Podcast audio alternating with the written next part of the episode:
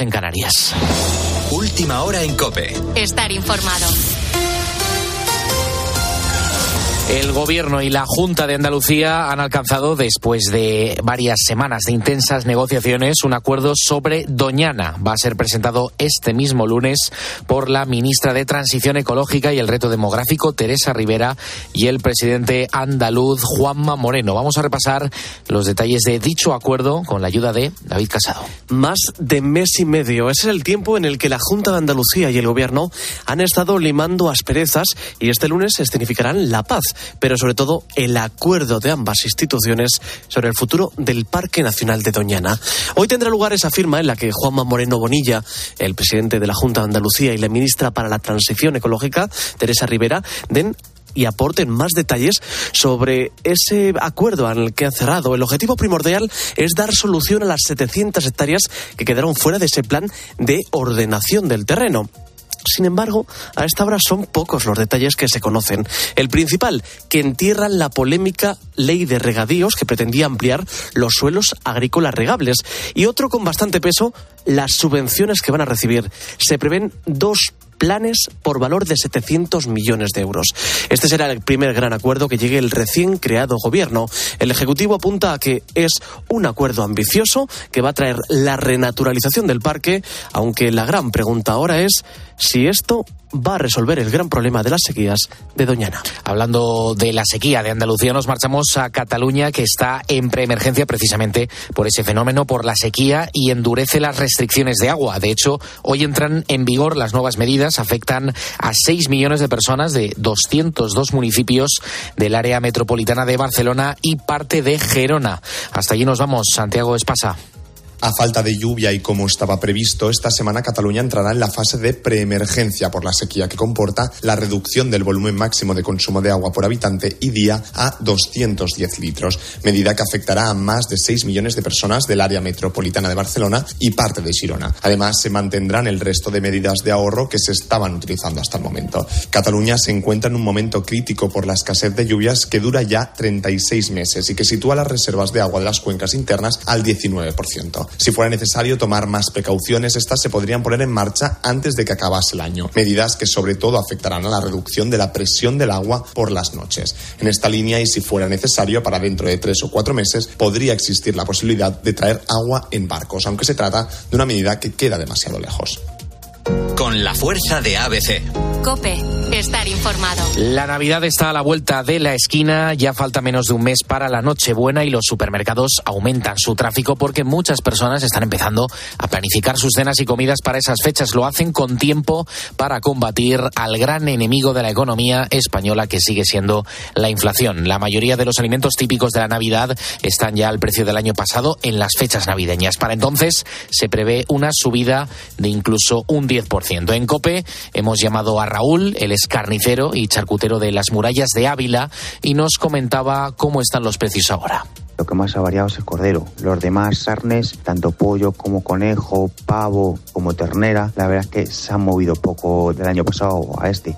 Y si hablamos de marisco, Manuel, desde su pescadería de Ciudad Real, nos dice que los imprescindibles de siempre siguen al mismo precio que el año pasado. Este año está costando los productos básicos, la gamba cocida, el gambón, el langostino cocido, igual que el año pasado. En cuanto al pescado fresco, yo diría que lo que más se ha notado ha sido en la anchoa, en el boquerón gigante, ha subido un disparate.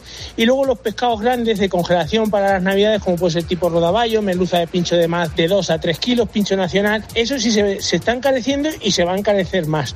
Y aquí en Madrid, un suceso de última hora que confirma el SAMUR, el fallecimiento de una mujer de unos 25 años y de una niña de 3 por heridas de arma blanca en un inmueble del barrio de Carabanchel. Además, ha trasladado grave a un varón de 24 años con heridas de arma blanca. Ahora mismo la policía está realizando la pertinente investigación. Tienes más información en nuestra página web en cope.es. Seguimos en la noche de Cope con Adolfo Arjona. Cope, estar informado. Escribe Adolfo Arjona en Twitter, en arroba la noche de Arjona. En nuestro muro de Facebook, La Noche de Arjona. O mándanos un mensaje de voz al 650-564-504.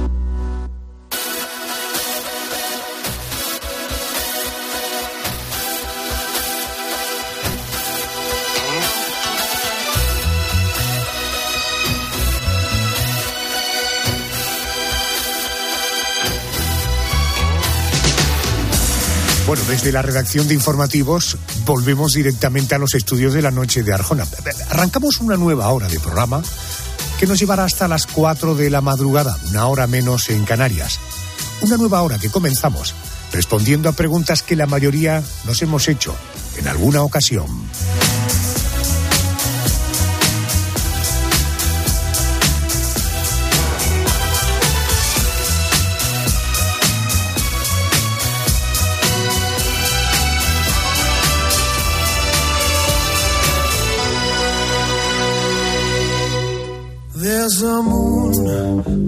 Bourbon Street tonight. I see faces as they pass beneath the pale lamplight. I've no choice but to follow that call.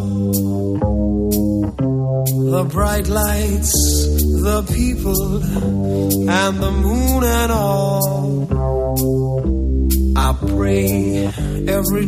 El lugar donde te está hablando Steam. Allí se vive una temperatura que oscila entre los 248 grados bajo cero y los 123 grados positivos. Hay noches que no la podemos ver, aunque son muy pocas. Tarda algo más de 27 días en orbitar la Tierra. Es un lugar muy polvoriento.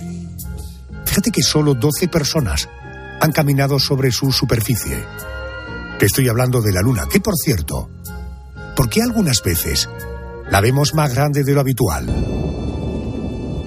Va a atender un astrónomo, astrónomo del Instituto de Astrofísica de Andalucía. Es un órgano dependiente del Centro Superior de Investigaciones Científicas, lo que todos conocemos como el CSIC. Él es René Dufar.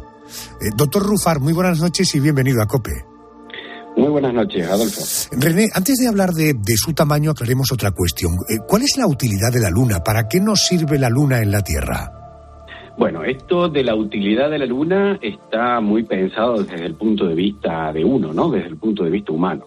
La Luna es un satélite de un planeta, está ahí porque se formó de alguna forma y eh, respondiendo a la pregunta hacia la utilidad, es tiene mucha utilidad más que nada en la estabilización de la rotación de la Tierra. Si no, mm, el eje de rotación de la Tierra variaría bastante.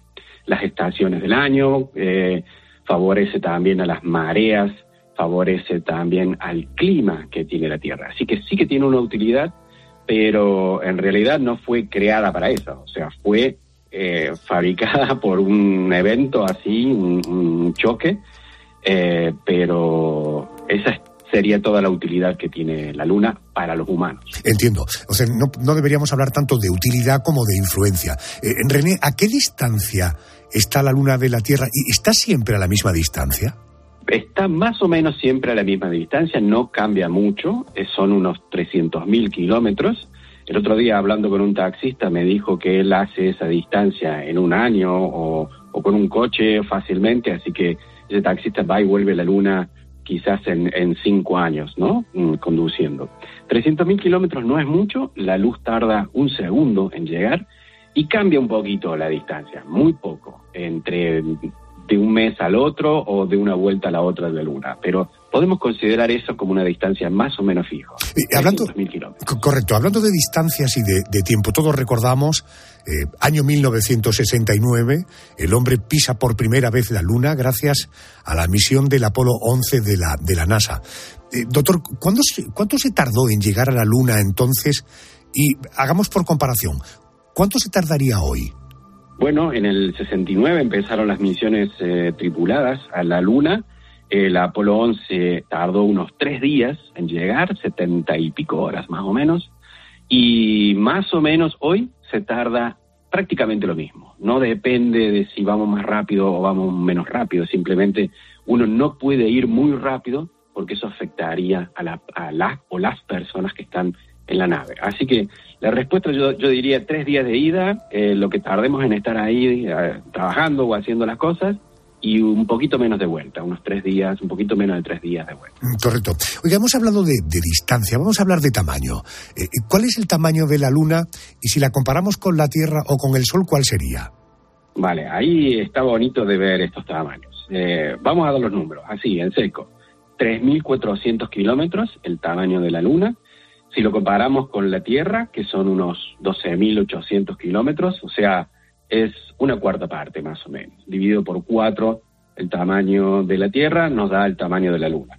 Ahora, cuando lo comparamos con el Sol, ya es bastante más grande. Esto es, el Sol es una estrella normalita que tendrá unos 700.000 kilómetros, así que es unas eh, 200 veces, eh, perdón, un poco más grande ¿no? que, la Tierra. Eh, si queremos verlo así en comparación, a mí me gusta comparar. Eh, si la Luna fuese una canica de un centímetro más o menos de tamaño, la Tierra sería del tamaño de una pelota de golf, de una ciruela más o menos, de unos 4 centímetros más o menos, un tamaño de 1,4. Ahora, ¿a qué distancia están? Eso, eso está bonito de ver. La distancia eh, sería unos 88 centímetros, menos de un metro. O sea, tenemos una ciruela y una canica, la, canica girando a 80 centímetros de la ciruela. Esa es la idea que eh, nos tiene que quedar en la cabeza. Perfecto. Eh, Carmen, ¿recuerda la pregunta que nos trae esta noche a René Dufar a nuestro programa? Pues esa pregunta es, ¿por qué ocurre que algunas noches miramos al cielo y la luna parece más grande de lo habitual? Bueno, eso es, una, es un efecto óptico y es debido a la atmósfera nuestra. Eh, si la luna está sobre el horizonte, está saliendo, se está poniendo, nos parece más grande. Pero eso es simplemente porque tenemos más atmósfera y estamos viendo un efecto óptico producido por eso. Y también por eso mismo cambia un poquito el color. Le pasa al sol también, que al amanecer o al atardecer lo vemos un poco más rojo en algunos casos. Pero la luna siempre tiene el mismo color, si, saliésemos de la Tierra, de la atmósfera de la Tierra, la veríamos siempre del mismo color. Y lo mismo el tamaño, es un efecto óptico. ¿no? Eh, la distancia, como dije antes, varía muy, muy poquito relativamente y entonces no veríamos una gran diferencia. La diferencia de tamaño la vemos solamente cuando está hacia el horizonte, ¿no? A la puesta o a la salida de la luz. ¿Y por qué la luna tiene una cara oculta? Ay, qué bonita pregunta esa. es, porque es tímida, sería la respuesta. Pero, pero no, no es así. La luna no es tímida. La luna gira como el planeta Tierra, el planeta Tierra gira en 24 horas. Bueno, resulta que la luna le da por girar, pero tarda lo mismo en girar alrededor de sí misma que alrededor de la Tierra.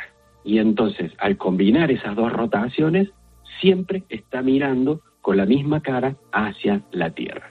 Hagamos la prueba, pongámonos dos personas a girar una alrededor de la otra, y si una, la persona que gira alrededor de, la principal, vamos a decirlo así, no girase sobre sí misma, pues mostraría muchas caras hacia la persona que está quieta.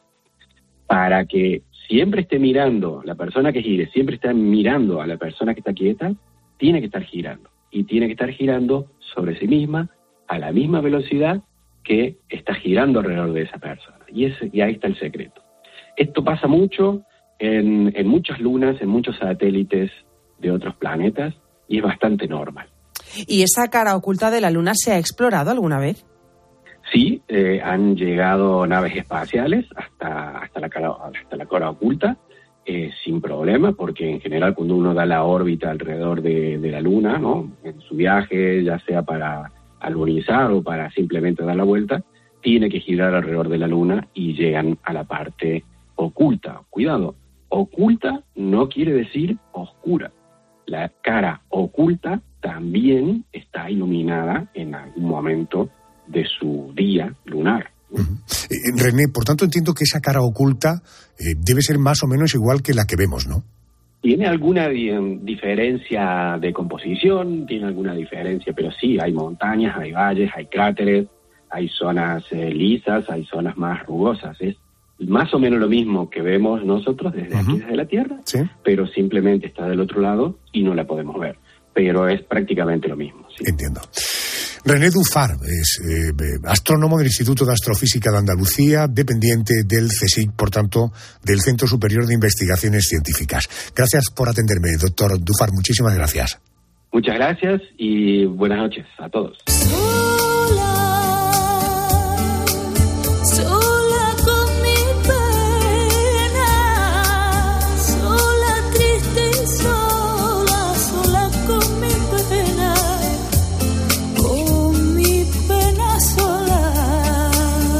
Quiero hablar ahora de un artista que no ha olvidado nunca sus comienzos. Comenzó cantando copla y flamenco. Ha hecho apnea en muchos géneros. Ha ido dando giros de tuerca en sus raíces. Ahora nos presenta un espectáculo de la piquera a la Navarro. Él vino en un barco de nombre extranjero. Lo encontré en el puerto un anochecer. Esa Navarro no es otra que la malagueña querida Diana Navarro. Buenas noches. Muy buenas noches, Adolfo, ¿qué tal? Encantado de saludarte. Gracias por atender la llamada. Gracias a vosotros siempre por invitarme. Diana, ¿tú recuerdas cuáles fueron tus primeras coplas? ¿Y, y por qué decides que tu camino fuera la música? Desde luego, Dios te dio un don, no me canso de decirlo cada vez que hablo de ti, pero claro, la vida te podía haber llevado por muchos sitios. ¿Cuál fue tu primera copla y por qué la música? Pues la primera copla fue Ojos Verdes y fue eh, eligiendo qué copla utilizaba para presentarme a un concurso de nuevos valores entre institutos que celebraba el Instituto de la Rosaleda y yo me presentaba por el mío de Welling.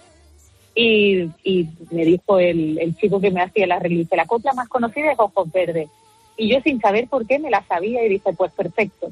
Y ahí empezó mi idilio con la copla, eh, que ya había mm, coqueteado gracias a mi hermano Miguel Ángel viendo los vídeos de Azabache, eh, de la genial Rocío Jurado, Juana Reina, Imperio Argentina, Nati Mistral, María Vidal, o sea, eh, la, genial Rocío Jurado, que yo siempre la he admirado mucho.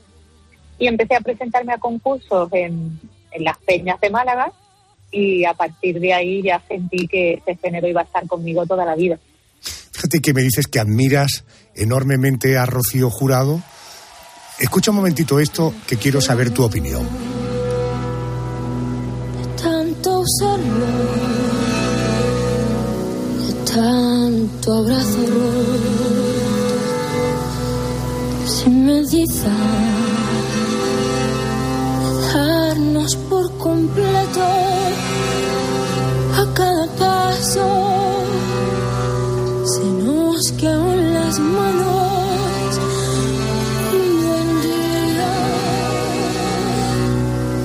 Se nos rompió el amor. Es la voz de Rosalía, así arrancaba la 24 edición de los premios Grammy Latinos celebrados en Andalucía. Eh, estabas en esa gala, tuve oportunidad de poderte saludar. ¿Qué te pareció este arranque y esta versión de Rosalía? Me pareció brutal, me pareció que estaba espléndida.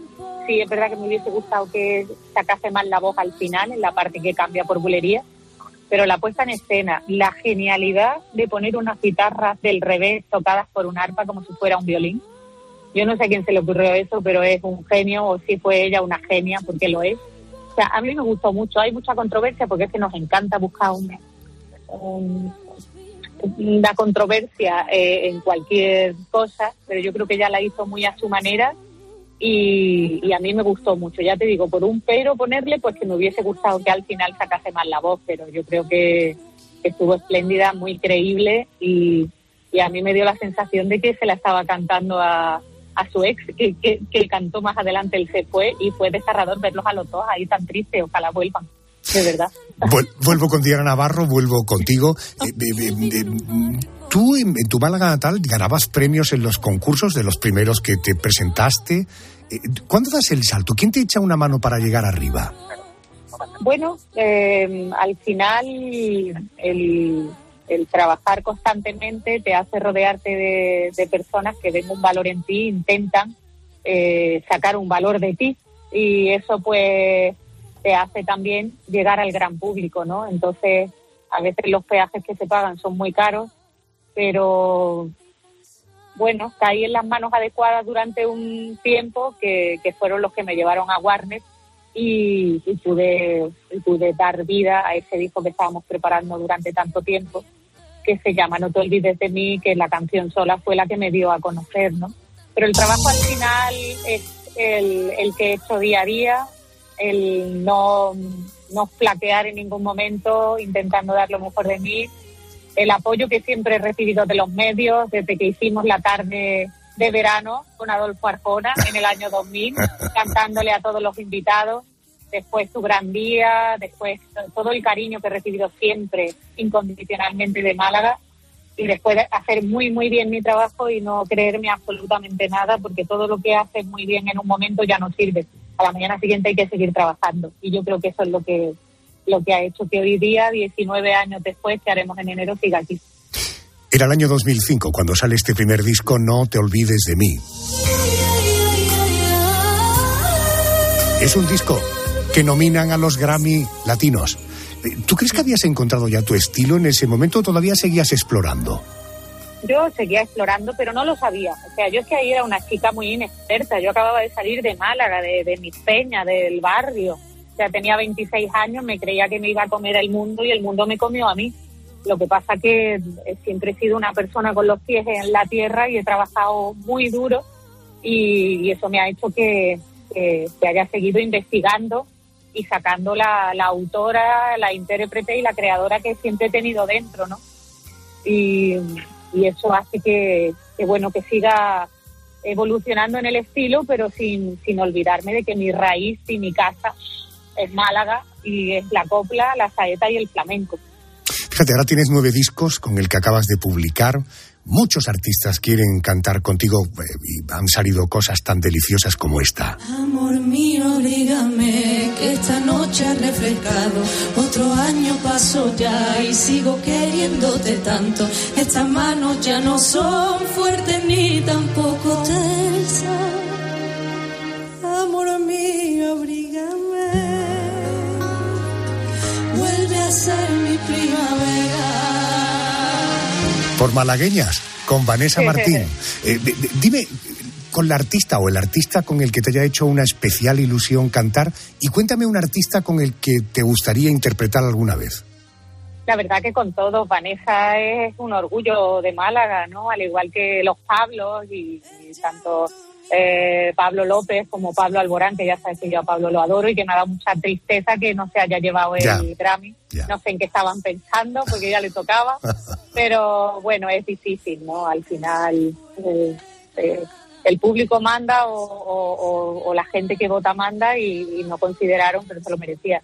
Entonces, no sé, con cualquiera de los artistas que ya he hecho dueto, me encantaría, siempre me ha hecho mucha ilusión, pero siempre hay una persona que adoro, y que siempre se lo digo, desde Luz Casal a Mónica Naranjo, que me encantaría cantar con ella, y, todo lo que sea pasar rato para aprender y tener cerca un genio que para mí lo es, Antonio Banderas, sería, sería un, un regalo.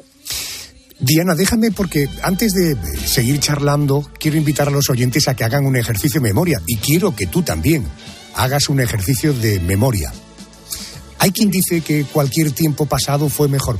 Escucha lo que ocurría en España en el año 84, cuando tú tenías solo seis años. Escucha.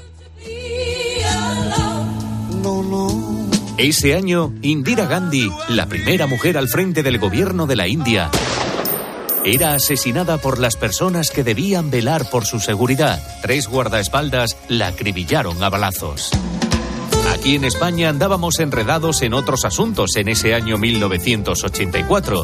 Era noticia la mezquita de Córdoba, con su declaración de Patrimonio Mundial de la Humanidad por la UNESCO. Y salía de la fábrica SEAT un coche que podría ser patrimonio nacional. SEAT, con el nombre comercial de Ibiza, ha puesto en el mercado mundial una nueva concepción tecnológica española de alta categoría. En 1984 se lanzaba un videojuego que haría historia, el Tetris se creó en la Unión Soviética y fue toda una revolución.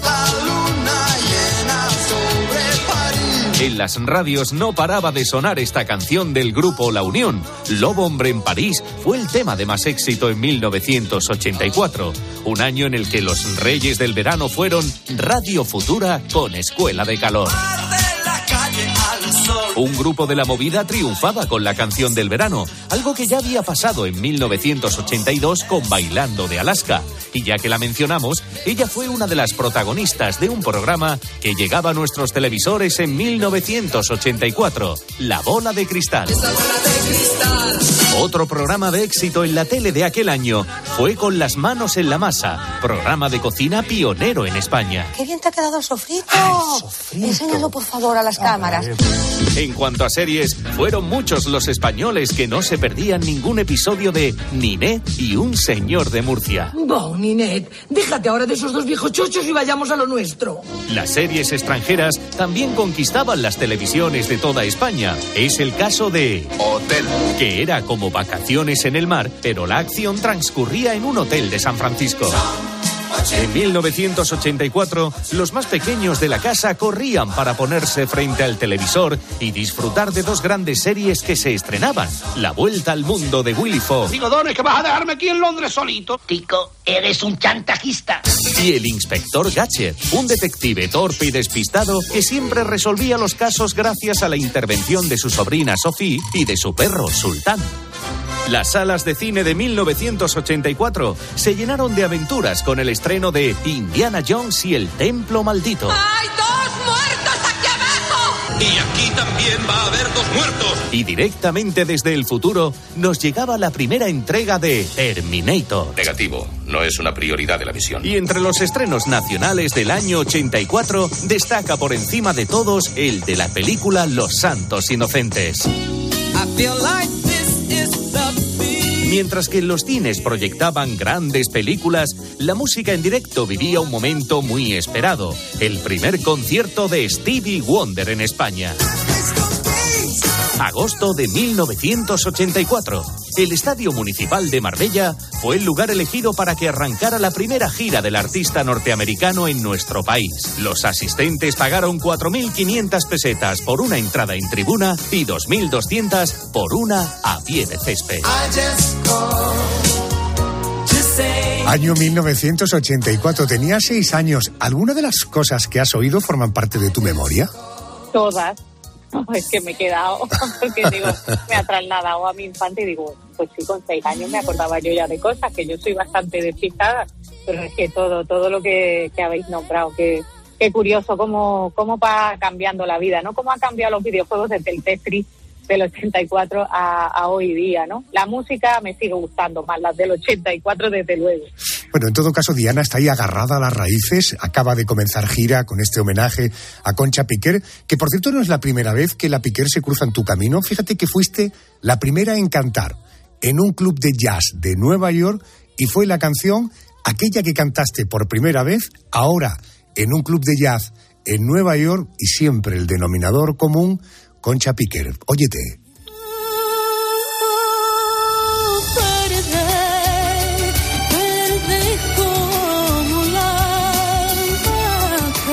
Cuéntame cómo fue aquella experiencia del club de jazz de Nueva York y los ojos verdes. Bueno, es que Concha Piquera ha estado siempre en mi vida y, después de hacer En Tierra Extraña, que es la obra de teatro donde he dado a, a Concha Piquer y hemos hecho 200 funciones, más de 110.000 espectadores, he iniciado una gira homenaje eh, con disco incluido que se llama De la Piquera a la Navarro y que estaremos en febrero en Málaga, si Dios quiere, en el Teatro Cervantes, en, en vienanavarro.es podéis ver eh, las fechas exactas y que van las entradas bastante avanzadas, me hace mucha ilusión.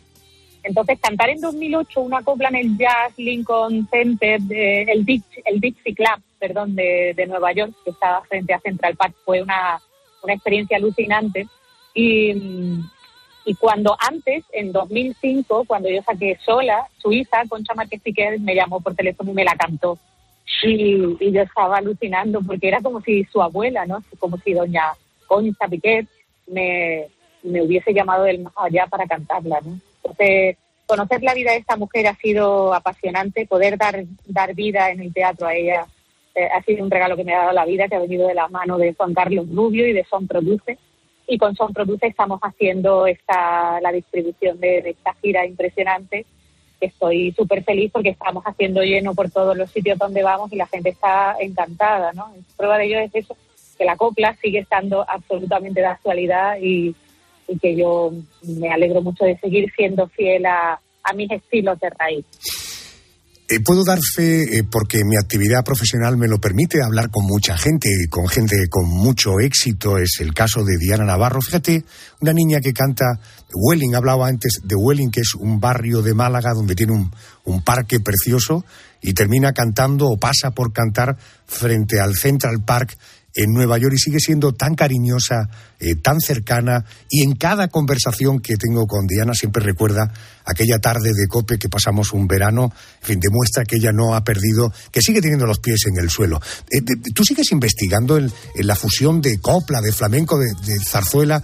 Eh, son estilos tan dispares, lo haces además con el pop sinfónico, con la electrónica, me hablan de que has acuñado un término que es la neocopla sinfoelectrónica, ¿no? Sí, neocopla flamenca, sinfoelectrónica o folcrónica, ¿no? Folclórica electrónica. Bueno, yo eh, tengo la osadía de, de, acuñarme títulos como los que se acuñaba Queen, ¿no? Que cuando Queen hacía alguna canción decía, suena a Queen. Pues yo mi, mi intención siempre es que suene a, Navarro y, y, que guste y, y es la pretensión que siempre tengo. Me gusta muchísimo la música, eh, la respeto mucho intento eh, investigar todo lo que puedo con ella porque creo que, todo ese descubrimiento merece, merece la pena, ¿no? La semana pasada tuve en este mismo tiempo de radio a Pancho Varona, inseparable en la creación y en las interpretaciones de la música de Joaquín Sabina. Yo sabía perfectamente que era un loco por la música, como te ocurre a ti. Cuando tú la semana pasada no estabas oyendo este programa, estarías durmiendo, yo volví a mencionarte. Y mira, te quiero poner un pasaje, dura un minuto cuarenta segundos, pero me gustaría que lo escucharas. Eh, en la Semana Santa de Málaga, año 2019, me encuentro con uno de los músicos de Joaquín Sabina, García de Diego, Antonio García de Diego. Y se me ocurrió que por qué no hacer esto. Escucha, Diana.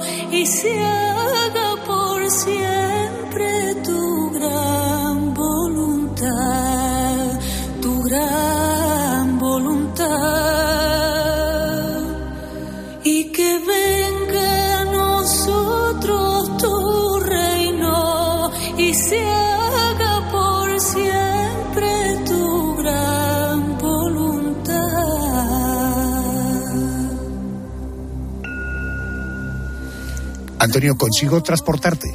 Bueno, eh, sin querer ser cursi, eh, lo primero que se me ocurriría sería ponerme de rodillas. Es tan emocionante y tan hermoso y tan bonito que, que me he emocionado, vaya, sin, ir más lejos. Así de claro. Te mando un abrazo. Eh, abrazar a personas que desnudan el alma con relativa facilidad es un gustazo en un mundo de, indiferentes. Te mando un abrazo muy fuerte. Gracias, amigo. Me has hecho emocionarme, que es lo más hermoso que pueda. Diana, Antonio García de Diego completamente roto escuchando este fragmento del Padre Nuestro. ¿eh? Qué bonito, muchísimas gracias. me he quedado sin palabras, de verdad. Enhorabuena eh, por tus éxitos, enhorabuena por tu trabajo, por tu esfuerzo, que vaya la gira fenomenal. Te mandamos, como siempre, toda clase de, de aventuras y, como siempre, también muy agradecido porque hayas dedicado unos minutitos a los oyentes de mi programa. Muy amable, gracias. Eso siempre y, nada, que nos vemos en los escenarios y en, y en las ondas de tus programas siempre. Muchas gracias, Adolfo. Así sea. Amén.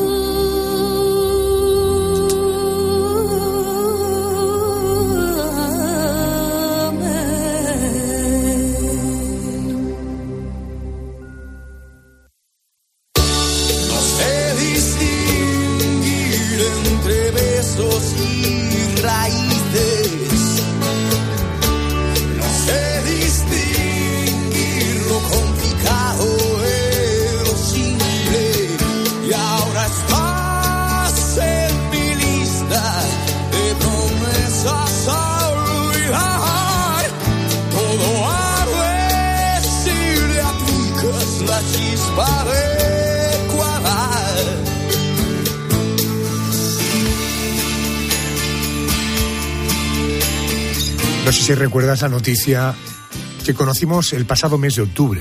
Una chica de 27 años en Zamora fue atacada por cinco perros pastores. El resultado fue su muerte. Esta chica paseaba sola por el campo y fue atacada cuando hablaba por teléfono con su madre. Un suceso trágico. Esto nos ha provocado pensar, ¿e- ¿el perro es un animal con un instinto salvaje? Pues los expertos aseguran que el perro desciende del lobo. Los consideramos animales domésticos, animales de compañía, que se ponen tristes y echan de menos a sus dueños cuando no están, pero ¿realmente hay un instinto salvaje y por tanto, por muy domesticado que esté el perro, ojo, estamos ante un animal con instinto salvaje? Quiero hablar con la bióloga Cristina Barrera. Cristina, buenas noches. Buenas noches, Adolfo. Buenas noches. Eh, ¿Qué relación hay entre el lobo y el perro? ¿El origen del perro lo encontramos en el lobo? Mm, Bueno, pues siempre se ha pensado eh, comúnmente que el perro y el lobo están emparentados. Y lo cierto es que sí, el nombre científico del lobo es Canis lupus y el del perro Canis lupus familiaris, es decir, es una subespecie del lobo. Eh, es más, hay estudios genéticos pues que nos demuestran que procede concretamente de- del lobo gris o el lobo euroasiático. Los lobos en este periodo del que hablamos hace bastante tiempo, pues en el que el ser humano comenzaba a ser sedentario, a, descubrir la agricultura y demás, vieron que era más sencillo conseguir comida eh, cerca de asentamientos humanos y se comían los restos que ellos dejaban. Claro, con esto surge ya pues una cierta convivencia. Yo me como lo que tú desechas de la casa y a cambio pues puedo vigilar al grupo. Esto fue así en un principio y bueno, conforme se fue fortaleciendo este vínculo ya no solo se requería el lobo para la defensa, sino incluso como apoyo en la caza o, el pastoreo cuando se inician ya las labores de ganadería. Siguiendo un poco con este razonamiento, eh, los que tenemos perros sabemos que se puede interactuar con ellos, desde tirar una pelota, que te la recojan y te la traigan, hasta que le des indicaciones concretas de siéntate o tumbao y que el perro lo haga. Entendemos que son eh, perros que los entrenamos. ¿Podríamos entrenar a un lobo como si fuera un perro? Bueno, no exactamente como si fuese un perro, pero lo cierto es que sí. Es más, em, en muchos núcleos zoológicos, en reservas de animales, este entrenamiento, eh, generalmente pues basado en el refuerzo positivo, que es lo que se debe de, hacer, se usa muchísimo para facilitar el manejo veterinario. Son animales al fin y al cabo muy inteligentes, con paciencia y con tiempo podemos hacer que asocien diferentes comportamientos con un estímulo positivo, que suele ser la comida en la gran mayoría de los casos. Por ejemplo, pues si yo le enseño que cuando yo le dé una señal tiene que abrir la boca y que si lo hace le voy a dar un premio, pues al final va a acabar abriendo la boca a mi señal. Y mm, este tipo de técnica se llama condicionamiento operante por refuerzo positivo y es muy útil, pues en este caso en concreto, si quiero examinar que tenga los dientes bien, no estoy alterando el comportamiento normal de, de esa especie salvaje, simplemente enseñándole, oye, pues si llevas a cabo esta pauta, pues yo puedo controlar tu estado de salud y te vas a llevar un premio. Y el premio suele ser naturalmente casi siempre comida o cosas vinculadas eh, con tragar, que les encanta tragar. Eh, Yolanda, Cristina Barrera te está escuchando. Bueno, ha quedado muy claro, Cristina, que podemos adiestrar a un perro, pero ¿cuál es la naturaleza del perro? ¿Tiene un instinto salvaje como puede tenerlo el lobo? Bueno, los perros realmente no dejan de ser lobos domésticos. Este proceso de domesticación, como decíamos, data de entre hace unos 10.000 y 30.000 años. Lo que comparten el lobo y el perro sí que es un instinto, eh, pero de trabajo en equipo, de cooperación, de, de sumar al grupo para conseguir algo que beneficie a todos. Ese instinto sí que es un rasgo innato. Esto quiere decir que se conoce desde el nacimiento, no se aprende. Eh, es algo que se hereda, es genético, por lo tanto no, no pueden luchar contra ello, les sale solo. Voy a poner un supuesto, un ejemplo con el que seguro muchos oyentes se sienten identificados. Llegamos a casa después del trabajo y nuestro perro nos recibe incluso, y digo incluso mejor que algunos miembros de la familia. ¿Esto por qué ocurre? ¿Por qué los perros se comportan así con los humanos? ¿Cómo se explica ese comportamiento? Porque, por ejemplo, otros animales domésticos, como es el caso de los gatos, no lo hacen. Bueno, en esto eh, voy a discrepar un poco. Yo soy team gato. Depende mucho de la personalidad de- del animal. Por ejemplo, mi gata sí que me saluda al llegar a casa. El, el vínculo perro-humano depende de muchísimos factores. Eh, más si hablamos de una mascota y es algo que, que se trabaja constantemente. Si tenemos un vínculo muy fuerte, Eh, el perro, claro, nos va a saludar y demás, pero se va a volver dependiente del humano. No sabe estar sin él, vamos a tener problemas de, de ansiedad por separación. Esto no, no es un vínculo sano. Sin embargo, si se trata de un vínculo débil, pues el animal no va a desarrollar un, un sentimiento de unión. Posiblemente no, no vivamos el ejemplo que decías del recibimiento cariñoso al llegar a casa del trabajo. Pero eh, si se trabaja de forma adecuada, el perro va a aprender que bueno, sus necesidades básicas quedan cubiertas gracias a, su mano, al cuidador, y le va a tener bastante afecto, va a querer que, que esté bien, va a ser una unión sana. Igualmente, sí que depende, en definitiva, pues de cada animal y de, de, su personalidad individual. Esto depende mucho de la personalidad del perro. Y un perro tiene memoria, es decir, si yo tengo un cachorro y dejo de verlo durante tres o cuatro años, ¿me va a reconocer? ¿Nos reconoce? Bueno, comentábamos que son animales que pueden incluso entrenarse y reconocer señales y hacer ciertos comportamientos cuando es necesario. Por tanto, obligatoriamente sí que sí que tienen que tener memoria. Influye mucho en esto eh, sus sentidos y más más que los sentidos en sí, el desarrollo de los mismos, el orden, que es olfato, vista y oído. El olfato para ellos es importantísimo. Como ya sabemos, tienen un olfato bastante superior al nuestro. Seguramente tengas un, un olor que asocias con un recuerdo en concreto. Por ejemplo, pues si hueles tortitas, puedes pensar automáticamente en las tortitas que te hacía tu abuela con seis años. Pues en ellos funciona de manera similar. El oído también es muy importante, además son animales inteligentes si día tras día el perro escucha las llaves moverse y acto seguido pues apareces tú por la puerta, cuando escuche llaves va a asociar ese sonido al recuerdo de, de su cuidador, de su mano entrando, por lo que va a ir relacionando estos conceptos. Y la vista es el último sentido en aparecer, pero eh, también tiene muchísima importancia y depende en gran medida de lo impactante que sea esa visión para el animal. Si, por ejemplo, tenemos un cachorro y, ve a una persona que le está haciendo daño y eso crea en él un, un cierto sentimiento de trauma, de miedo, pues casi con seguridad lo va a recordar años después. ¿Es cierto eso de que los perros pueden saber si estamos tristes o contentos?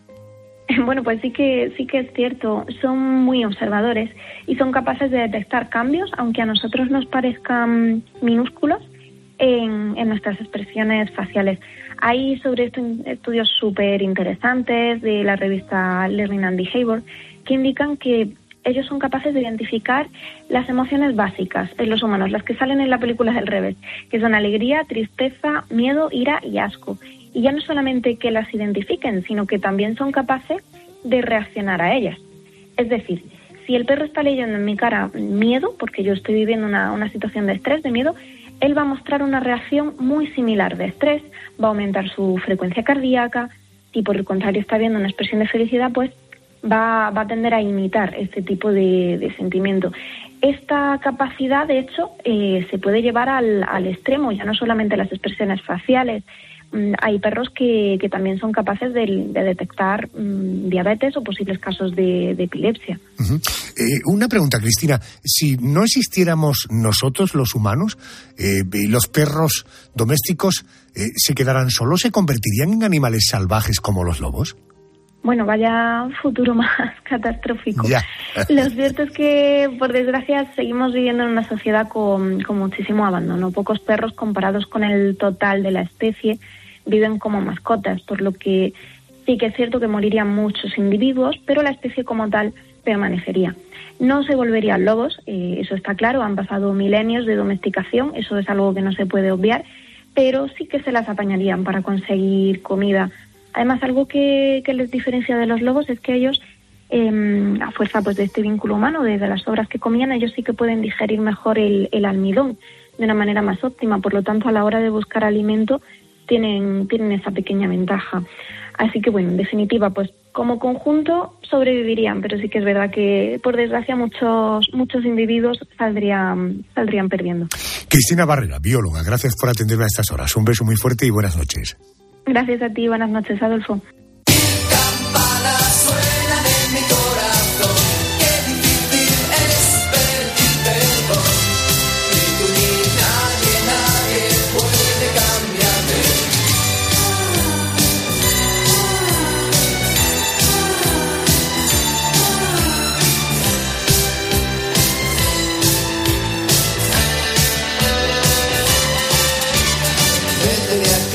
Cantaba Alaska a este instrumento tan célebre y tan popular.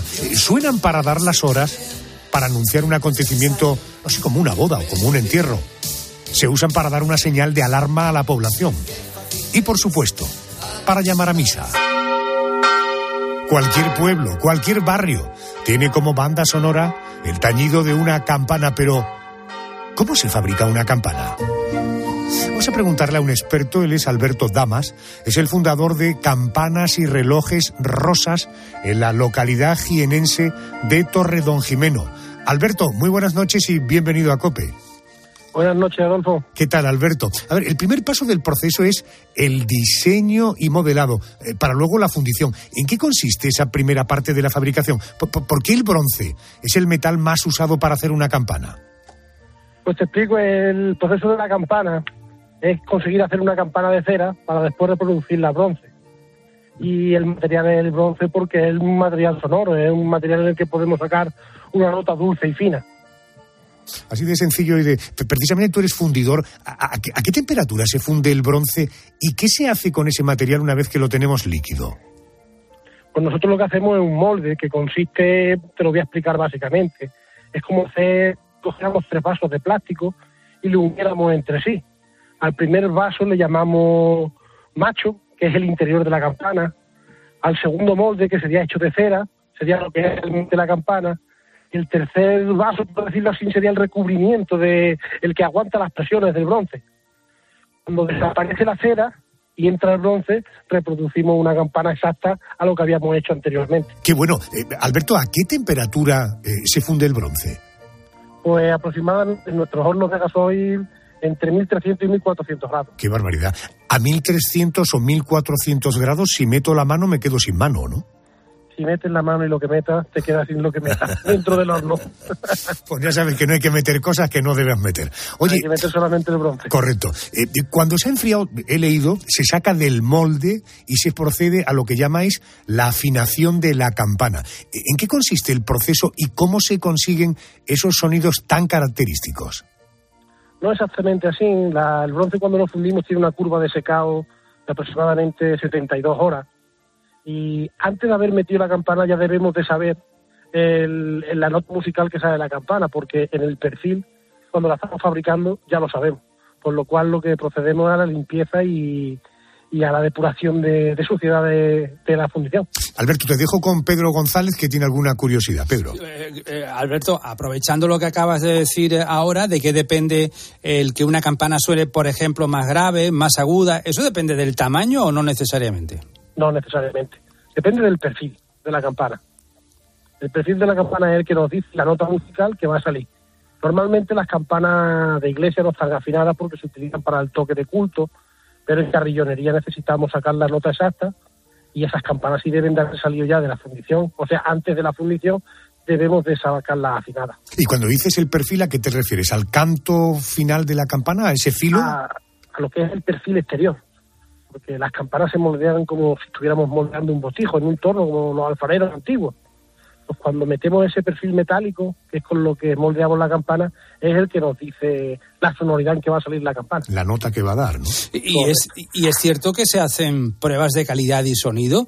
Eh, ¿Qué ocurre cuando, por ejemplo, una campana no pasa esa prueba? Pues que la tienes que volver a refundir. Pero hay pruebas de calidad y sonido. Hay prueba de sonido. De calidad, lógicamente, ya sale de la misma fundición. ¿En qué consiste la prueba de calidad? La prueba de calidad en que no tenga porosidad la campana, en que las asas, que es donde va sujeto el yugo, no tengan nin- ningún tipo de impureza, y luego pues la prueba de sonido, que es la más importante.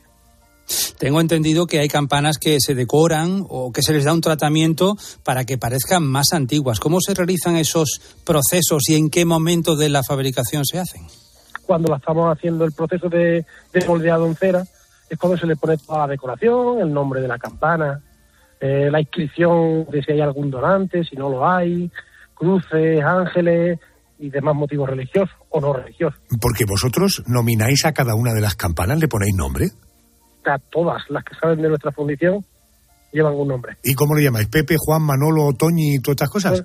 Claro, depende un poco del cliente, pero lo normal es que se, las campanas se suelen dedicar a los patronos de, de, de la población, de la localidad, al nombre del familiar, al nombre de, de la mujer, en fin, es muy variado, pero sí, San José, San Pedro, San Juan Evangelista, etcétera, etcétera. Tengo entendido que lo que golpea la campana se llama badajo, ¿verdad? Sí, Alberto, ¿me oyes? Sí, sí, te escucho perfectamente. Digo, eh, tengo entendido que lo que eh, golpea la campana es el badajo. ¿Estoy en lo cierto? Está en lo cierto. Correcto. ¿Y, ¿Y, cómo se fabrica? ¿Cómo se hace esta pieza? Pues mira, el badajo se fabrica de un material dulce, de un hierro, y es lo que cuelga dentro de la campana. Va aproximadamente al 11% del peso de la campana y es lo que lo utilizamos mm, para el volteo de la campana, para cuando la estamos volteando. Entiendo. ¿Y qué, de qué material me has dicho que está hecho el badajo? De hierro dulce. De hierro dulce. ¿Y qué diferencia hay entre el hierro dulce y el hierro ácido o el hierro áspero? El hierro que tiene mucho acero, mucho acero marca la campana. El hierro dulce lo que hacemos es marcar el base. Por lo cual con el hierro acerado podríamos provocar la rotura de la campana. Hablando de roturas de campana, teniendo en cuenta que la campana se fabrica para ser permanentemente golpeada, eh, ¿cuánto suele durar una campana? Uf, siglos. No me digas. Siglos. Sí, sí, sí, sí. A mis instalaciones vienen muchas campanas de 1500, 1600, 1700, 1800. De hecho, nuestra fábrica mm, es, se creó en Torredón Jimeno en 1881, pero anteriormente venía de Valencia, o sea que me parece que en el año 2026 hacemos los 300 años. Qué fuerte. Él es fundidor de campanas.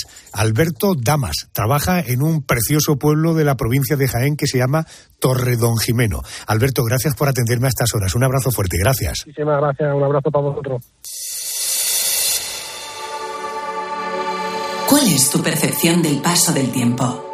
¿Eres de los que cree que pasa rápido, rápido o lento? Hagamos un sencillo ejercicio y recordemos noticias ocurridas una semana como esta, pero de hace justo un año. Así podrás valorar si tu percepción del paso del tiempo es lenta, lenta o rápida. Comenzamos nuestro ejercicio de memoria. Una semana como esta, pero del año 2022 anunciaba su retirada de la vida política el hasta ese momento diputado del Partido Popular en las Cortes por Madrid y secretario cuarto de la Mesa del Congreso de los Diputados, conocido como Adolfo Suárez Illana. Creo que eh, la forma de hacer política, el respeto por la libertad de todos y el respeto por las ideas eh, que puedan aportar los demás es quizá lo más importante y seguramente también lo que hoy más falte entre los políticos. Suárez Illana, hijo del presidente Suárez, presidente español, entre el año 76 y 81. Él se formó en la Universidad de Harvard. Su primera incursión en la política llegó en el año 2002 con su designación como candidato popular a la presidencia Andrés de la Junta de Castilla-La Mancha. Pues así fue y además fue derrotado por un PSOE que lideraba en esa comunidad José Bono. En ese momento Suárez decidió retirarse de la política, pero el popular Pablo Casado lo devolvió a la primera línea en 2019. El 29 de noviembre de 2022, hace un año, Suárez Illana anunciaba por carta la dimisión de todos sus cargos y carrera política.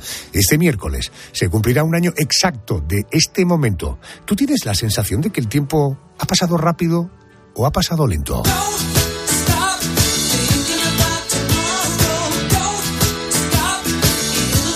Es la música de la banda Fleetwood Mac, porque este jueves se cumplirá un año de la muerte de Christine McVie, vocalista y teclista de la formación británica, en la que ingresó en el año 1970. Hasta 1998, Christine fue la voz de Fleetwood Mac, año en el que dejó la banda, aunque eso sí regresaría en enero de 2014 para trabajar de nuevo con sus antiguos compañeros. Esta semana se cumple un año de la muerte de Christine McVie, cantante y teclista de Fleetwood Mac, y también ha pasado un año desde que Pablo Alborán lanzara su último trabajo de estudio hasta la fecha.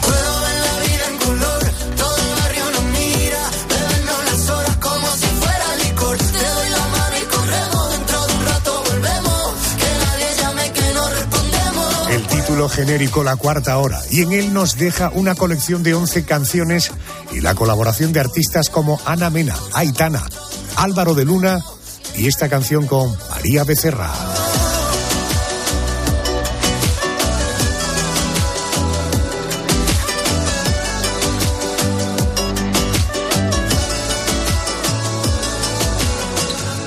Siempre logra que vuelva otra vez la fiesta. Y que el mundo frene su velocidad. Con una copa de más como respuesta. A cada mal de amores, a cada pena. Porque ya no lloré. Tú me curas esta soledad, soledad. Soledad, sole, sole, soledad. Tú me curas esta soledad, soledad. Soledad, sole, sole, soledad. Tú me curas esta soledad, soledad. Soledad, sole, sole, soledad.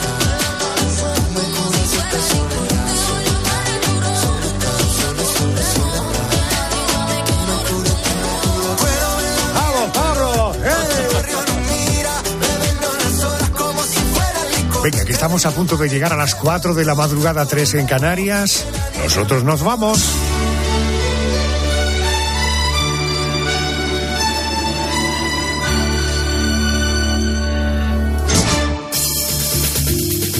Pero la radio continúa. Noticias del boletín de las 4, 3 en Canarias. A continuación, Carlos Moreno el Pulpo poniendo las calles. Y luego, el grande, el número uno, el genuino Herrera Carlos. Es la sintonía de la COPE. Recuerda que la semana que viene, si te apetece, nos volvemos a encontrar aquí en la sintonía de COPE en la radio de noche. Gracias. Feliz semana.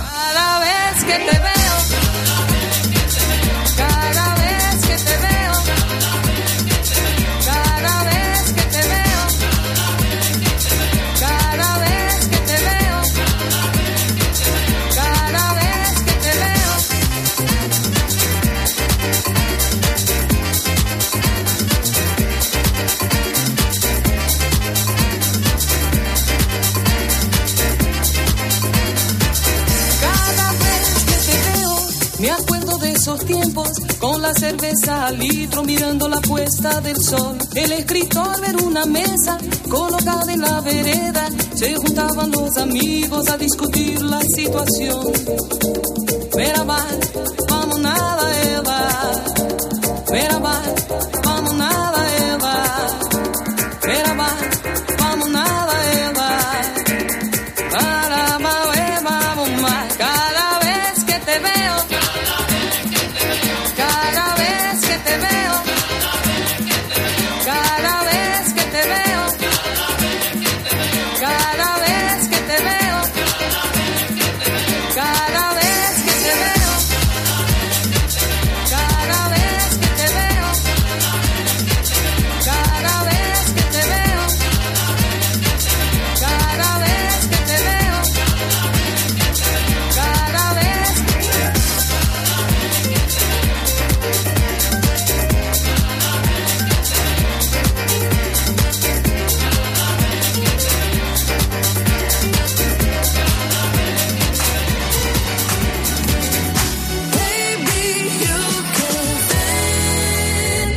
Watch me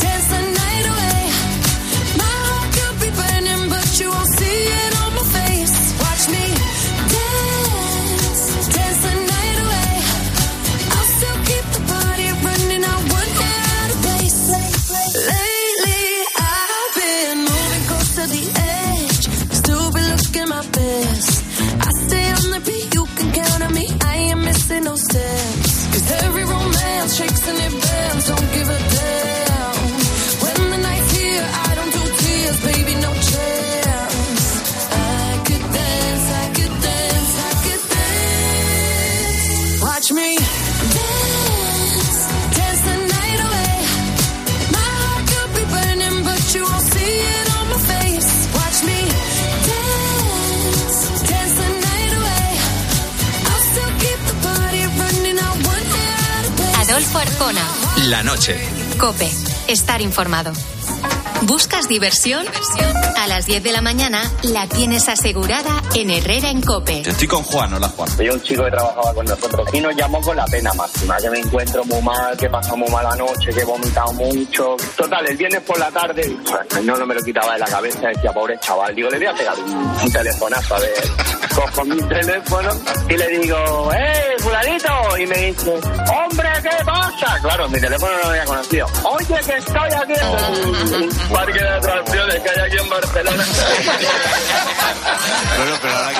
Escucha Herrera en Cope, de lunes a viernes de 6 a 1 del mediodía.